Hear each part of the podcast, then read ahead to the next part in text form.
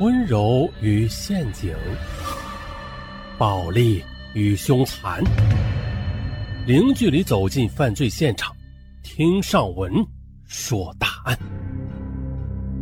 本节目由喜马拉雅独家播出。来吧，各位听友，今天呢来说一起杀人焚尸案。嗯，类似的案件啊，以前好像说过啊。今天这是另外一起。一九九四年二月十六日上午的农历大年初七，河南省西华县大王庄乡朱庄村的村民们，像是碰上了什么大喜事一个个的脸上都挂满了无法掩饰的笑容。村里村外的这鞭炮声也是不绝于耳啊！村上的男男女女、老少爷们也是奔走相告。竞相传送了一条令全村百姓为之惊喜的动人的消息。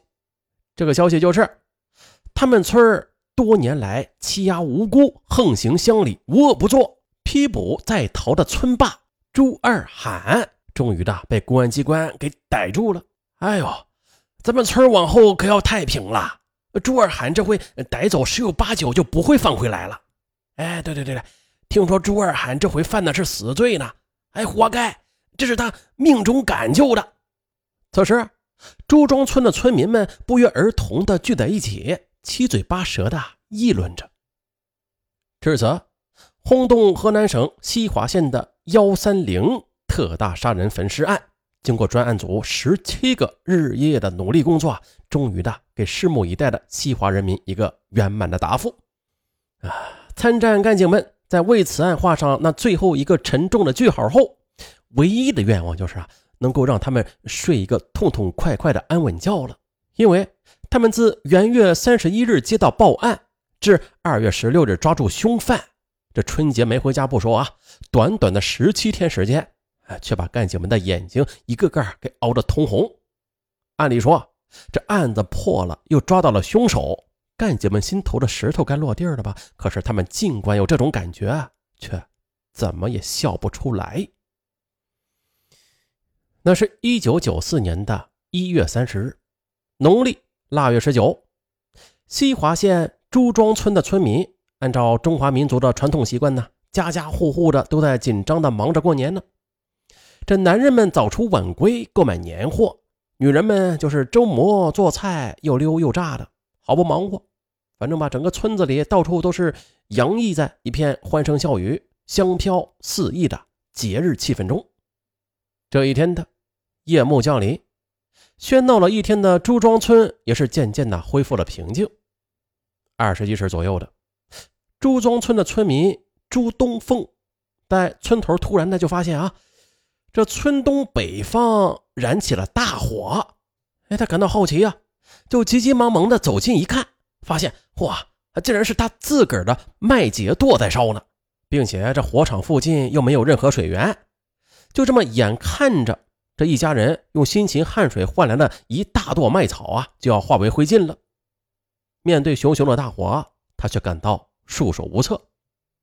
他不甘心的弯腰猛抓了几把土撒在火上，可是结果呀，这杯水车薪，无济于事。一时间急得朱东风直跺脚。可是的，无可奈何之下的他也只好认了倒霉，口中狠命的骂道：“哎，这谁家的野种啊！手指头发痒，不在拉痒树上拉了，拿着我这麦秸垛寻开心呐！”朱东风骂了几句，就独自气呼呼的回家去了。第二天的三十一日早饭后，朱东风拉着驾车到麦地里送粪，又一次来到了着火地点。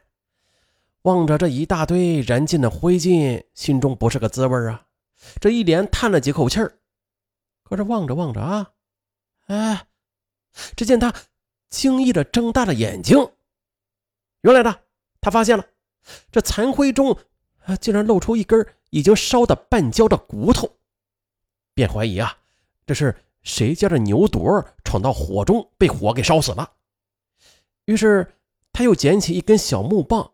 就这么扒拉了几下，哎，但是纹丝未动。朱东风这一时之间感到迷惑不解，他直起身子，一摆手，又招呼来正在麦地里泄愤的朱天奇。朱天奇听说啊，也很好奇，便用爪钩勾住骨头，向外这么猛地拽了几下，他突然就停住了手，脸上神色异常，失声惊呼道：“哦妈呀，这这这不是死人吗？”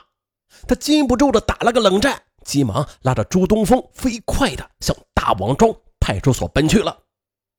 当天下午二时许，西华县公安局接到报案，立刻便成立侦破指挥部，由刘国庆副局长、马明学副政委带着十五名技侦人员迅速赶到现场，组织侦破。在现场勘查中，发现了死者头部颅骨已被烧焦，并且变形，面目全非。这躯干皮焦肉烂，肋骨外露，下肢皮肉已经烧尽了。仅剩两根被烧焦变形的股骨。死者胸部有一处致命的锐器伤，背部残留的尚未烧尽的一块巴掌大小的一片上，浸有少量的血迹。这现场还有一双没有被烧完的鞋底。最后结论认为，死者为男性，年龄在二十岁左右，身高是一点七三米，系被他人杀害后焚尸。首先，这死者是谁呀？于是，这侦破指挥部就决定以查找尸源为重点，召开群众大会，提供各种线索，集中力量去查明死者的身份。当日下午，村民徐某反映说，他家这前几日来了一个其儿子的同学，名叫张景瑞，上穿羽白色的风衣，下穿深蓝色的裤子。脚穿浅灰色的老板鞋，昨天晚上外出未归。在案发现场啊，徐某辨认了死者留下的浸有血迹的小片残留衣物和尚未烧尽的老板鞋底。如此看来，这八成就是张景瑞了。经查，张景瑞今年是十八岁，西华县农业技校二年级的学生。就在一九九二年九月。经其在五二农场工作的叔父介绍到西华县上学。一月二十五日，学校放寒假，于是张景瑞便随着徐某在农校上学的儿子来到了朱庄村。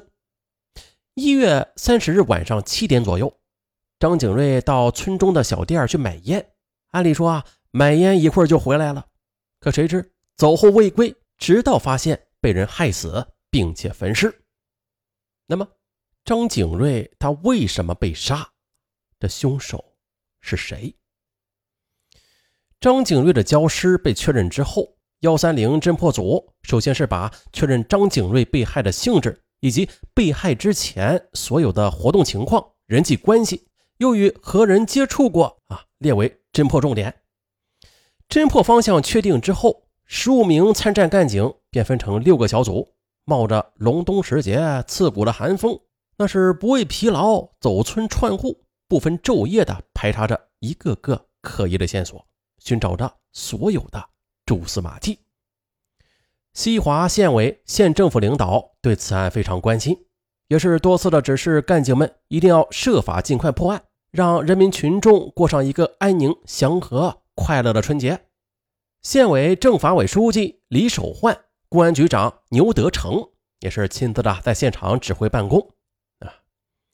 为了避免在案件定性上出现偏差，二月三日上午，侦破指挥部便重新的对尸体进行了全面的、细致的检验和解剖。在案情分析会上啊，干警们也是各持己见，最后取得一致意见：一、死者系他杀无疑；死者系一学生，身上无钱，也不存在图财害命的可能性，情杀、仇杀的可能性。较大。三，死者是外地人。那如果是外地人杀了他，通常是杀人之后就走，也不至于放火焚尸，因为这样目标就更大，容易被人发现的。故凶手有可能就是本地人。四，凶手能在人地两生的大黑天将死者引到野外的麦秸垛旁，这就说明。凶手和死者生前是认识的，并且非常熟悉。五，麦秸垛是一月三十日晚上九点燃起来的，这就说明点燃的时间应该是在晚上八点三十分左右。那么，死者在被害的时间应该是在晚上七点三十分至八点半之间。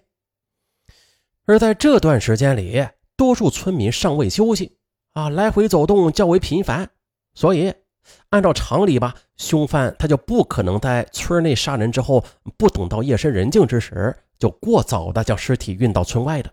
这就说明麦秸垛的着火处很可能就是杀人的第一现场。